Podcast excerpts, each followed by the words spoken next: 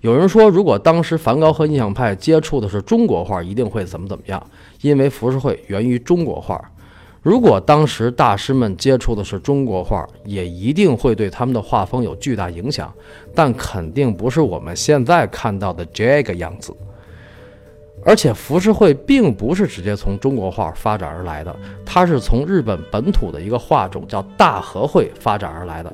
大和绘嘛，倒是源于中国的唐朝绘画。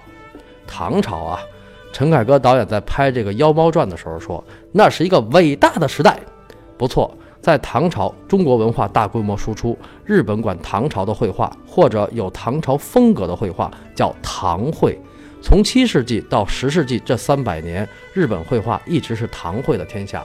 后来十世纪初，唐朝灭亡，日本出现了大和绘。其实不光是绘画，在唐代万国来朝，建筑、服饰、茶道、剑道，包括樱花啊，原来也是咱们中国的，都被日本带回了老家。现在日本的京都还保留着一个原汁原味的唐朝洛阳，可见唐文化对日本影响之深远啊。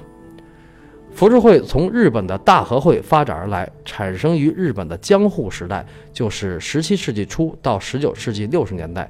这个时间大约是中国明朝万历后期到清末同治皇帝早期。江户时代的浮世绘画家自称大和绘师。这么看来，这个日本的这个民族基因确实是不聪明哈。你看，唐绘学了三百年才出现大和绘，然后又过了七百年才出现浮世绘，前后一千年。这是个典型的吭哧吭哧学习的民族，啊，所以他们后来就越学越快。浮世绘呢，最初叫肉笔绘，肉笔绘啊，这名字听着就有点少儿不宜哈。其实没有什么，肉笔绘就是用毛笔直接画的意思。到后来，肉笔绘发展成锦绘，也就是套色木刻版画。套色木刻啊，不叫套色木刻。所以首先呢。浮世绘在制作工艺上就和中国画不同，咱们传统的国画一直是笔墨纸砚，然后题材也大不相同。浮世绘有一大部分是典型的花街柳巷艺术，花街柳巷啊，日本漫画确实是从浮世绘发展过来的，所以就有着大量的那样的内容，这也是他们的传统。呃，但是对于日本的这个传统呢，我觉得是出身决定的。因为一个民族、一个国家，其实也像一个人。日本就像一个苦孩子，出生在一特穷的家庭，要啥没啥，房子特破。日本列岛是在地球的火山地震带上，属于高危地区，所以他们对生命和死亡，尤其是死亡的观念，和其他国家民族是非常不一样的，危机感特别强。包括日本的武士道啊，还有那个暗黑系动漫啊，这脸都是惨白惨白的金下科，然后嘴角经常挂着一滴血。这都是对生命和死亡的一种态度，还有樱花一朵微不足道，一片灿烂无比，所以日本人的集体主义感特别强，而且是那种死硬死硬的那种感觉。生殖崇拜当然也是必然的，生生才能不息嘛，对吧？你老不生，这不就没了吗？这个生殖崇拜跟日本的神话起源有很大关系。日本的神话起源既不像中国的盘古开天辟地，也不像基督教上帝创造万物，就都是男性的神创造世界。日本的神话起源里呢，是一对兄妹结合成夫妻，在这个结合的过程中创造了国土啊！你看看，在这个结合的过程中创造了国土，所以这个生殖崇拜和好色，可能真的是日本民族自古以来的一个传统。他们不是经常开那种大耳 party 吗？日本江户时代呢，有个著名的小说家叫井原西鹤，就写了一个好色系列啊，好色一代男，好色二代男，好色五人女，好色一代女。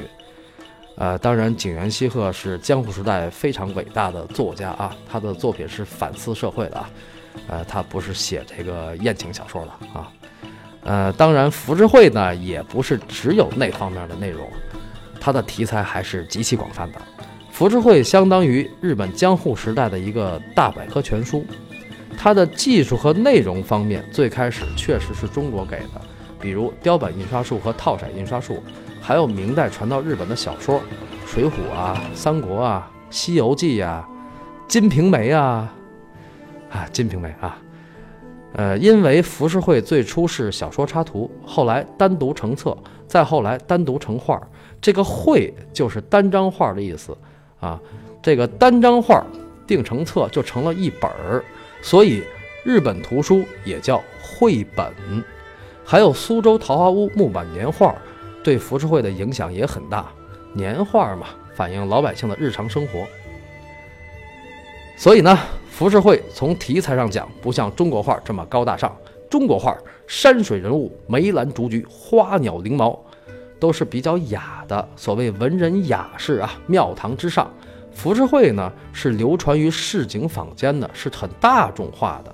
浮世这个词儿，就是沉浮不定的人世间，所谓浮生若梦。这个词儿呢，最早也是咱们中国人说的。东汉末年，三国时期，竹林七贤之一阮籍说：“逍遥浮世，与道俱成。”中日最早的官方交往就是在东汉。浮世这个词儿呢，也是佛教用语。这佛教也是咱们中国传过去的。啊，对，虽然都是中国传过去的，但是浮世绘是日本独有的民族艺术，它并不是中国画的一个山寨版。